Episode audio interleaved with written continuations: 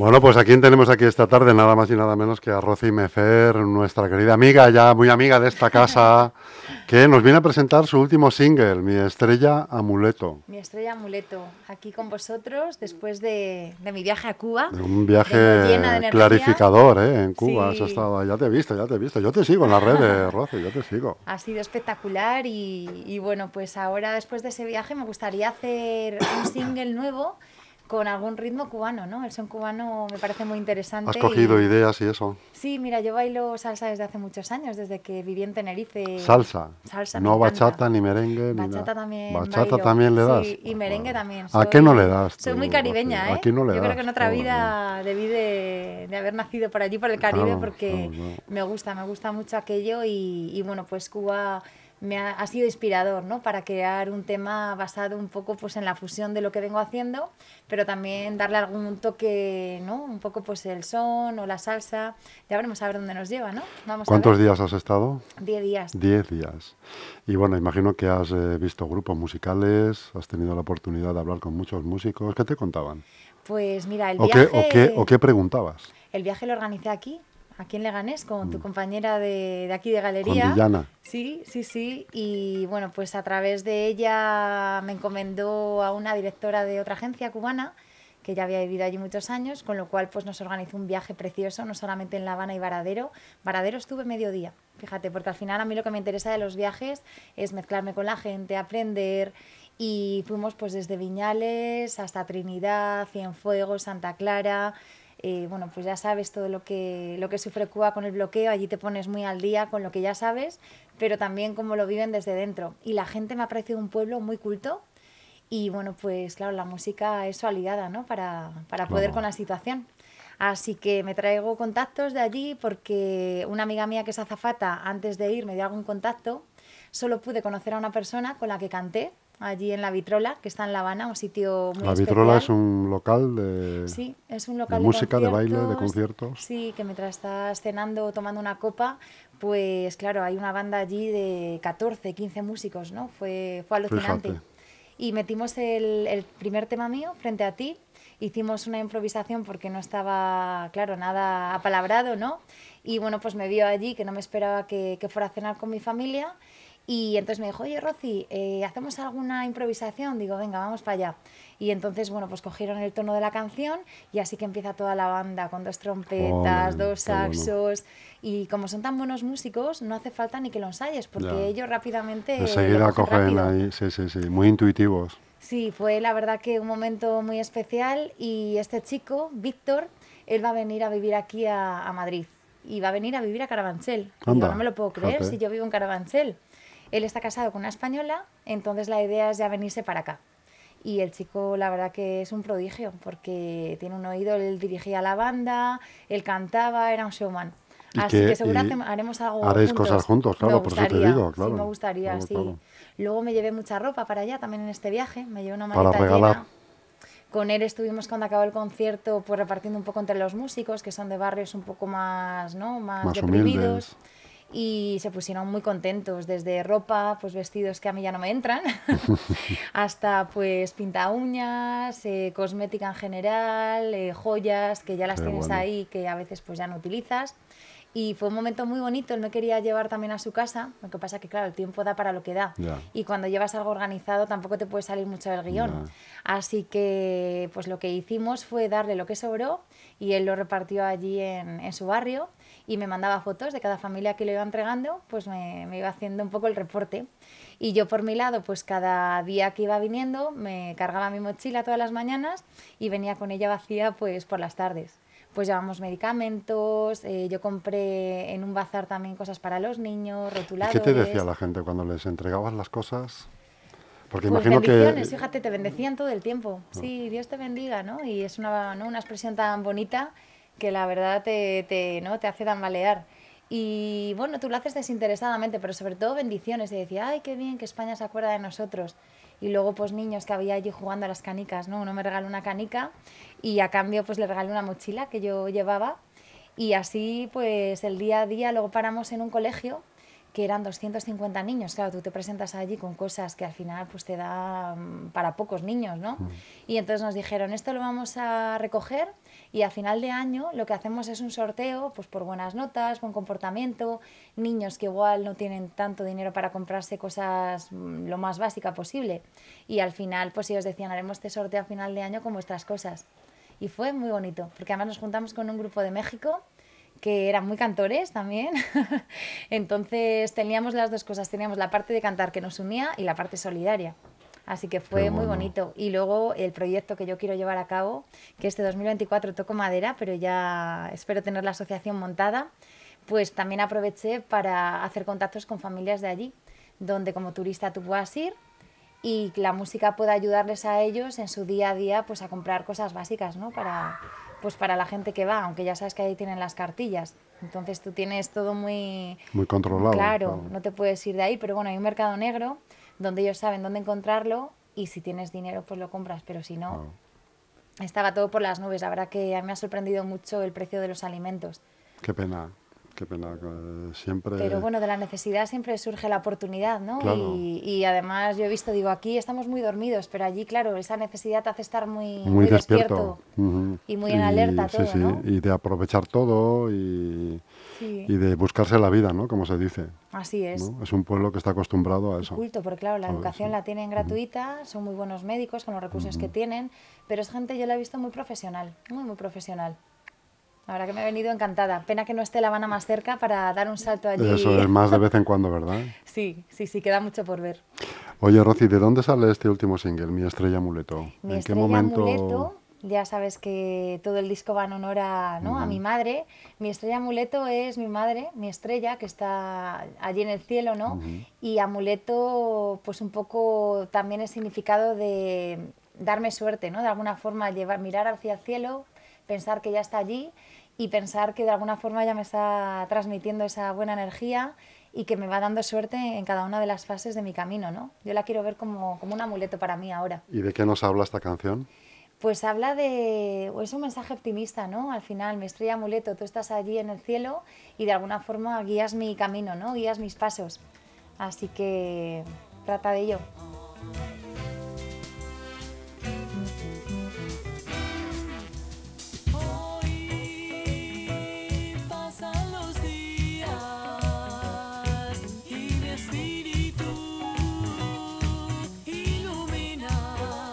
¿Para cuándo el vídeo, Rosy? Pues ahora que estoy ya de vuelta, mira, este fin de semana tengo ensayo con banda nuevamente. Tengo una corista también, que es una compañera amiga de cuando estudiamos canto juntas. Así que ahora somos siete. Y la idea es, eh, cuando mi productor, que ahora está de baja, ya pueda, eh, porque tiene la mano un poco malita, le han operado de lo que es un dedo gatillo. No sabes lo que es, pero cuando sí, sí, se queda ahí, guitarra. Entonces, bueno, le mando un besito muy fuerte. Yo sé que pronto se va a recuperar y en cuanto ya esté recuperado, pues ya empezamos otra vez a darle caña.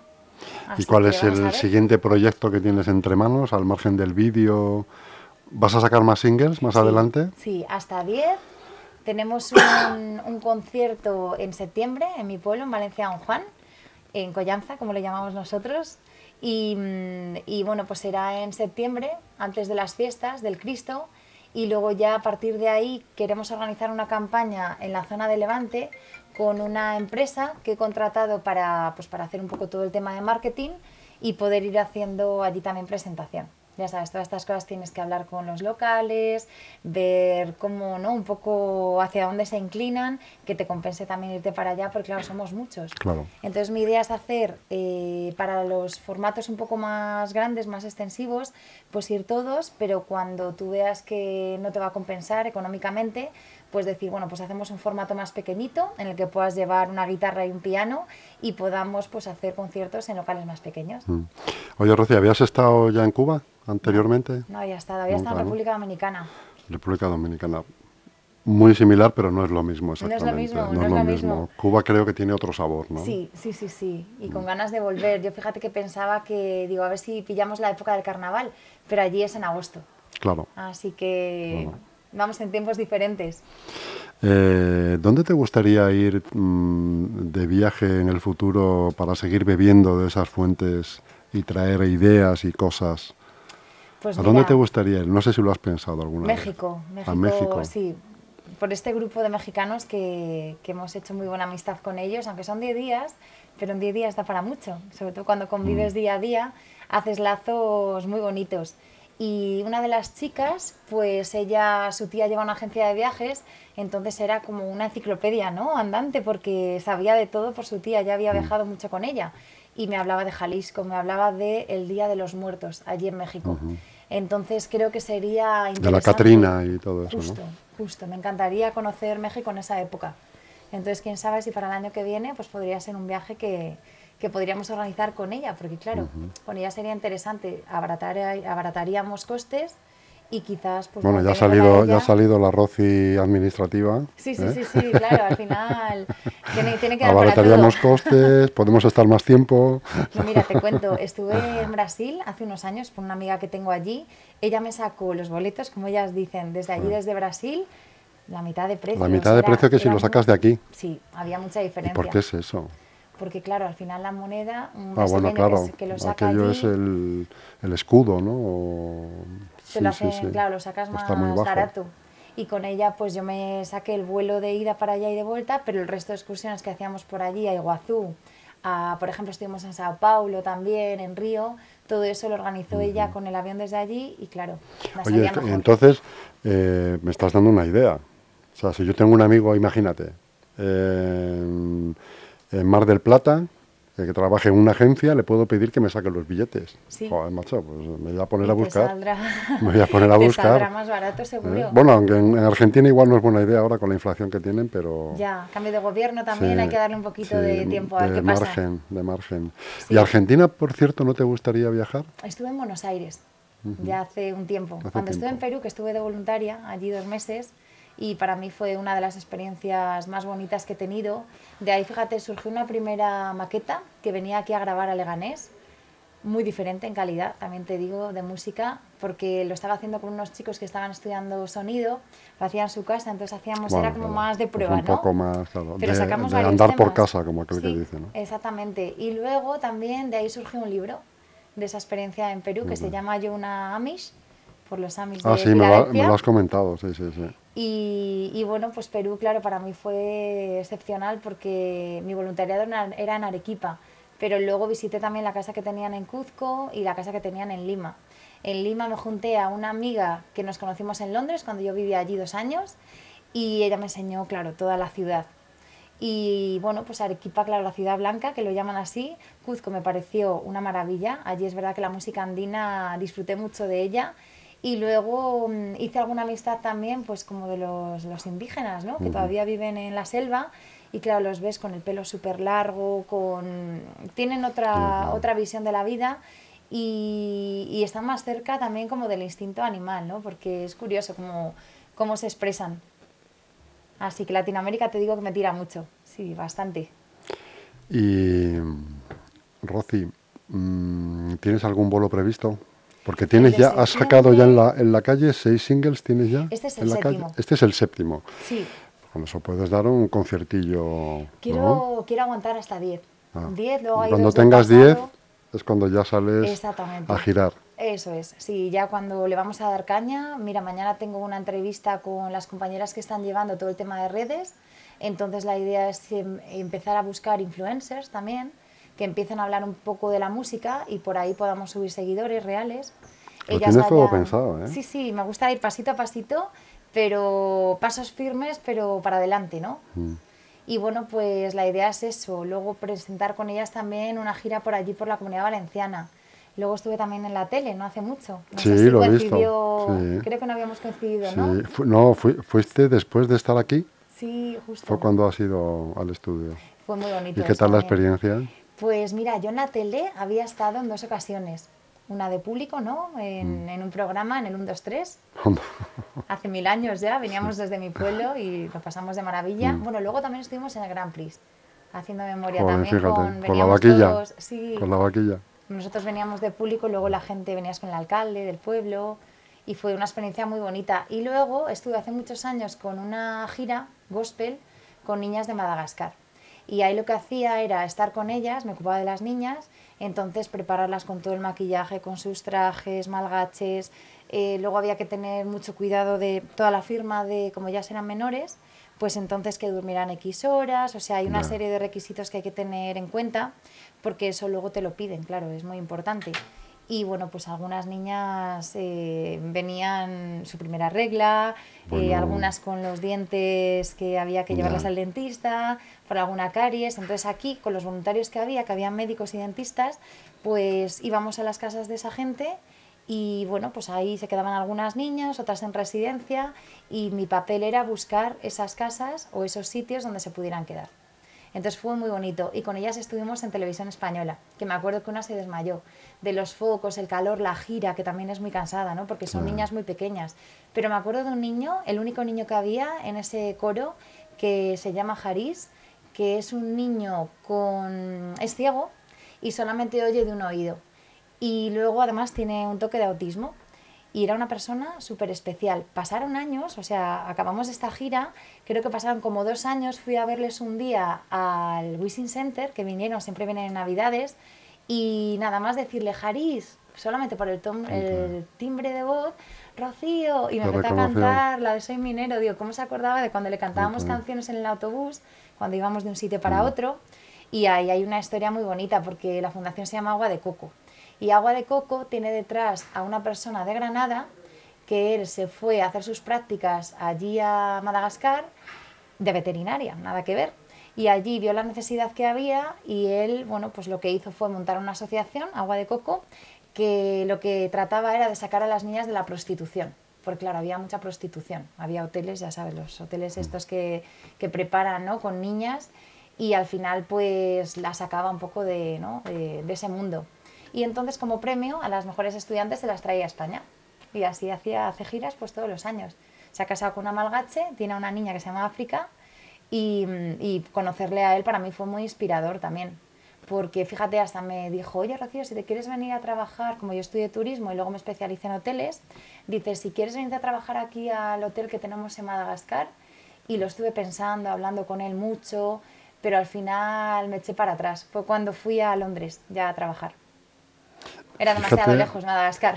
Ya, fíjate, Rosy, que yo te veo, bueno, yo veo que, que, la música es tu pasión, que, que, vas a estar muchísimos años hasta que te jubiles en la música. Pero que si no fuera así, yo te veo en ese mundo. Sí, sí. Yo te veo en el mundo de la cooperación, de la ayuda, de... Hice formación, ¿Eh? sí, tengo un máster en cooperación internacional con la Universidad de Salamanca y bueno, pues siempre me ha gustado mucho desde chiquitita, ¿no? Que estaba ahí con Cáritas, Cruz Roja, siempre estaba muy metida. Ahora estoy también con el Bocadillo Solidario los martes en una iglesia del centro de Madrid, que ahí pasan cosas muy curiosas, ¿no? Porque al final estás con gente de la calle que nunca sabes por dónde te va a salir. Me ¿Te pasó refieres, una curiosa... ¿Hacia lo malo o hacia lo bueno? Pues mira, me pasó una cosa el primer día que entré, porque es la iglesia de las Calatravas, que está cerca del metro Sevilla. Y ahí te organizan en grupos eh, tú sales, preparas el bocadillo, preparas el café, todo, ¿no? Vas con termos y mm, una de las personas que me encontré ese día en ópera le dimos con, pues un, caldo caliente. Entonces él cogió el vasito y dice, oye, que este caldo está templado tirando a frío.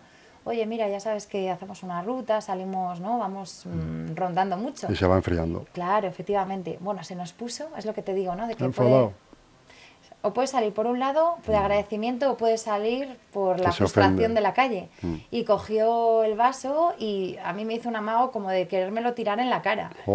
Y yo me quedé como diciendo, a ver por dónde va a respirar este hombre, ¿no? Y pensando, menos mal que está frío. Sí, menos mal. Pero imagínate qué primera experiencia. Bueno, pues el hombre lo tiró contra una marquesina con una rabia Luego nos fue siguiendo hasta pues cuando subes desde Ópera hasta San Bernardo, pues justo por ahí, eh, luego fue detrás de mí pensando que yo era policía. Todo el tiempo, tú eres policía y vienes para vigilarme. Y dije, te equivocas. Digo, mira, no, ya le hablé con franqueza. Mira, yo me dedico a esto. No le dije dónde ni cómo, pero me dedico a este sector. Digo, oye, y además me gusta la música. Verás lo que pasó, es que va muy relacionado. Y, me puse a prueba, me dijo, bueno, pues cántame algo. Dices, si no eres policía y de verdad cantas y haces esto que me dices, cántame algo. Y digo, ¿qué te gusta? Le gustaba Camarón, de la isla. Anda. Digo, mira, Camarón, perdóname, pero No ahora mi mismo palo, no, no es palo. no me viene ninguna letra de él y es que nunca, nunca he cantado canciones de él. Y entonces le canté una copla. Y el hombre, oye, fíjate esto que dicen que la música más a las fieras se fue aplanando. Aplacando, aplacando Sí, sí, el sí. tío y- Y oye, conseguimos que nos había quitado la bolsa de bocadillos antes a otra chica, que se la quitó directamente de las manos. Bueno, pues el hombre poquito a poco, sí, era del País Vasco, nos contó y bueno, pues al parecer había apuñalado a un, arge- a un argelino en la calle Vaya, por Dios. y el tío estaba fuera, pero con vigilancia. Entonces por eso tenía él ese miedo siempre de que hubiera alguien que le estaba vigilando. Pero, ¿quién, la música, ¿eh? ¿quién no se aplaca escuchando a Rocío Mefer?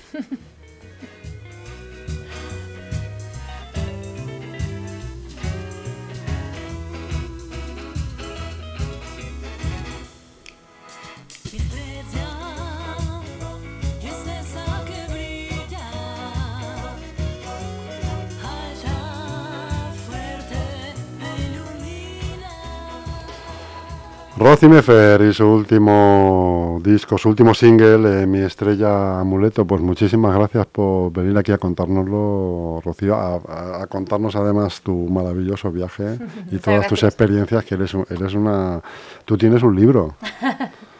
Bueno, la vida es una, ¿no? La vida es una. Y mira, si algo aprendí allá en Cuba, a ver si tú sabes, te dicen hay que ponerle siempre Sal. amor, ¿no? ¿Cómo es la canción esta que dice alma para, ¿no? Alma para, Sí, ¿sabes? alma para Alma, la- corazón y alma- vida, ¿no? alma, corazón y Alma, vida. corazón y vida, eso es. Pues nada, cuna matata. Pues alguna matata, Rocío. Te espero, eh, espero volver a verte pronto. Pronto, seguro que sí. Sí, sí, claro que sí. Cuenta con ello.